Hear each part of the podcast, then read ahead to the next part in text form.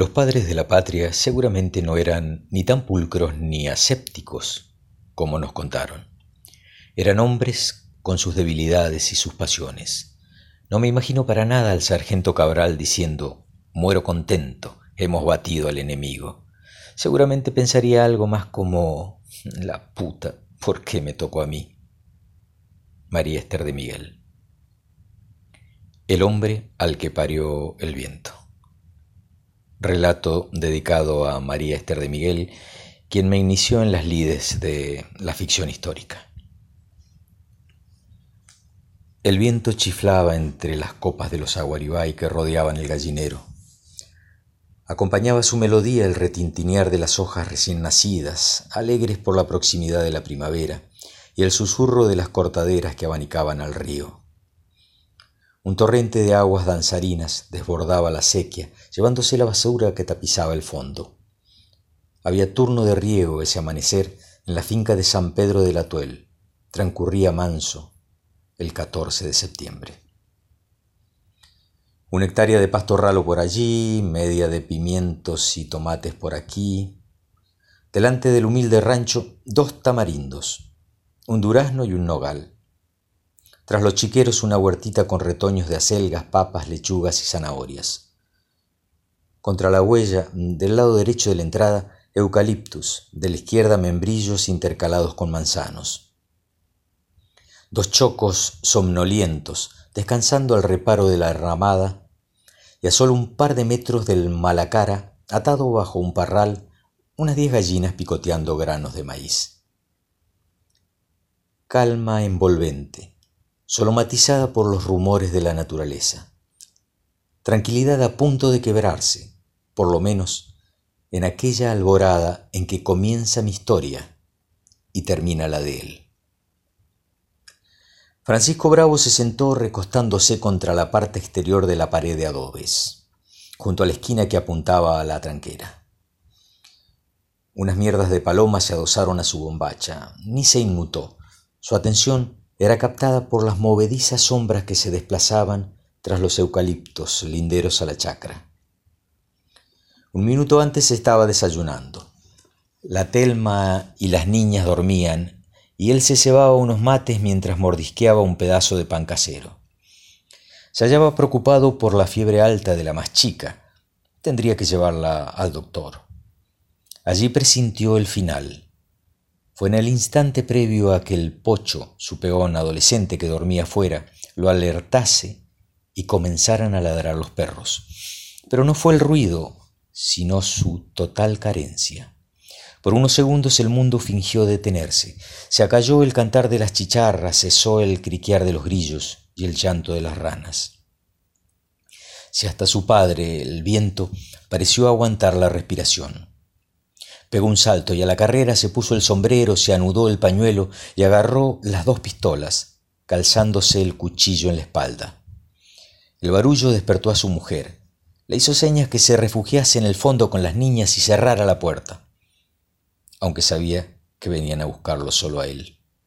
Pero siempre existía la posibilidad de una bala perdida alcanzando a un inocente.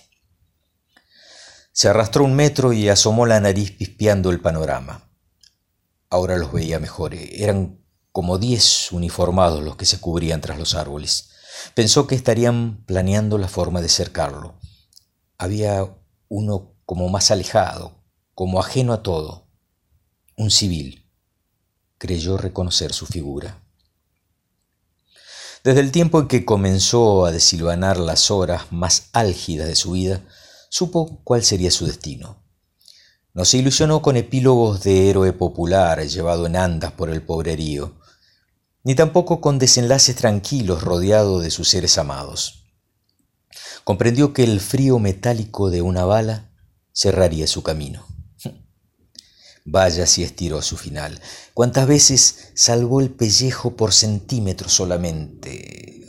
O mejor, expuesto ¿Cuántas veces sus amigos, los campesinos, lo escondieron en sus ranchitos de barro y paja, convencidos ellos de que protegían a una especie de santo, al Salvador de los sin nada? ¿Quién o qué realmente había sido? desde el crimen primigenio cuando le deserrajó un tiro al cabo aquel por un problema de faldas, hasta el último asalto, pasó más de una década, tiempo en el que se le atribuyeron también hurtos y asesinatos que él no cometió. Y si bien al principio acunó los ideales anárquicos, la utopía de los pobres redimidos en esta tierra y no en el cielo, hoy era consciente que con el andar del almanaque se fue transformando en un delincuente, lisa y llanamente.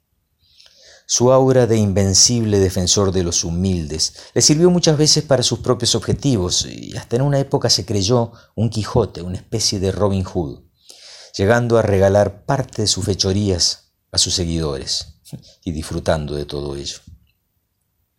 Hubo un momento en que no pudo más y, no fue tanto la persecución policial lo que lo hartó, sino la pesada carga de la fama. Sus hombros no resistieron el peso de la leyenda, una historia de superhombre en la cual ya no creía. Su realidad no se aproximaba ni remotamente a la imagen que los humildes tenían de él.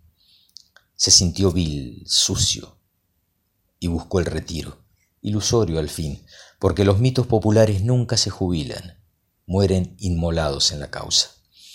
Buscó la paz en esa remota finca del sur provincial. Se cambió el nombre y con la ayuda de quienes lo idolatraban en la zona logró el anonimato por casi diez años. Se recibió de chacarero y vivió honestamente de esta profesión. Se casó, tuvo dos hijas y en ese espejismo asumido fue verdaderamente libre y feliz por primera vez. Observó el revólver apoyado en su falda. Las chicharras cantaban de nuevo. Estaba calentando. La brisa barría la humedad que en la noche se había adherido a la tierra. Transpiraba y no hacía calor. Se secó con el pañuelo a cuadros que llevaba anudado al cuello y se echó para atrás el sombrero, percatándose que su esposa lo observaba tras la ventana. Con disgusto le indicó que se alejara.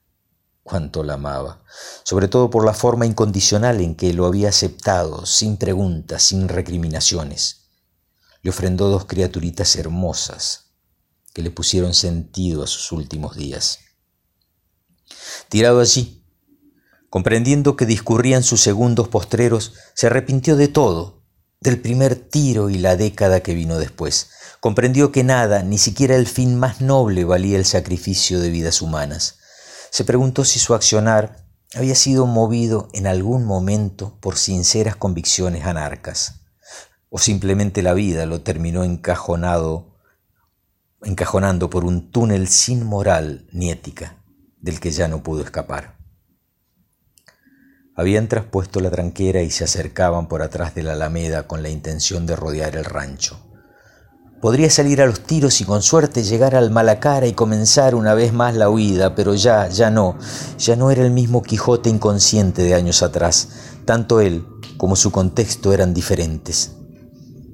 La romántica era de los bandidos rurales formaba parte de una historia ya escrita, de un pasado que nadie quería volver a revivir. Además no quería poner en peligro a las tres personas que más quería, a sus tres tesoros, estaba viviendo tiempo prestado y quería devolverlo de una buena vez. El rumor de pasos, los susurros entrecortados, todo le indicaba que era la hora. Qué hermoso amanecer, murmuró, clavando su vista en el rojizo horizonte sobre el río. Con deleite aspiró el aroma de frutales y hierbas que le traía el viento. Los pájaros, haciendo caso omiso a los intrusos, le regalaban la última sinfonía. A Francisco Bravo se le humedecieron los ojos y agradeció al Creador por esos años finales en la finquita mendocina. Le llevó una eternidad. Le insumió un esfuerzo sobrehumano levantarse y salir corriendo hacia ellos. Llovieron plomo sobre su esmirriado cuerpo, pero el primero, el que acabó con su vida inmortalizándolo, dicen que salió de su propia arma. Cuenta la leyenda que la policía, aunque ya estaba muerto, lo mismo lo perforó a balazos, tratando de borrar su amplia y generosa sonrisa. Rictus, que ni siquiera se desprendió del rostro gringo cuando lo velaban en la ciudad, en la sede del Partido Demócrata, llorado por miles de sus sufridos pobres. No exijan mis lectores precisiones de tiempo ni lugar, más allá de aquellas imágenes creadas en mi imaginación, con el solo propósito de forjar esta subjetiva crónica de la muerte y el consiguiente nacimiento de un mito popular, de Juan Bautista Bairoleto, el Hijo del Viento.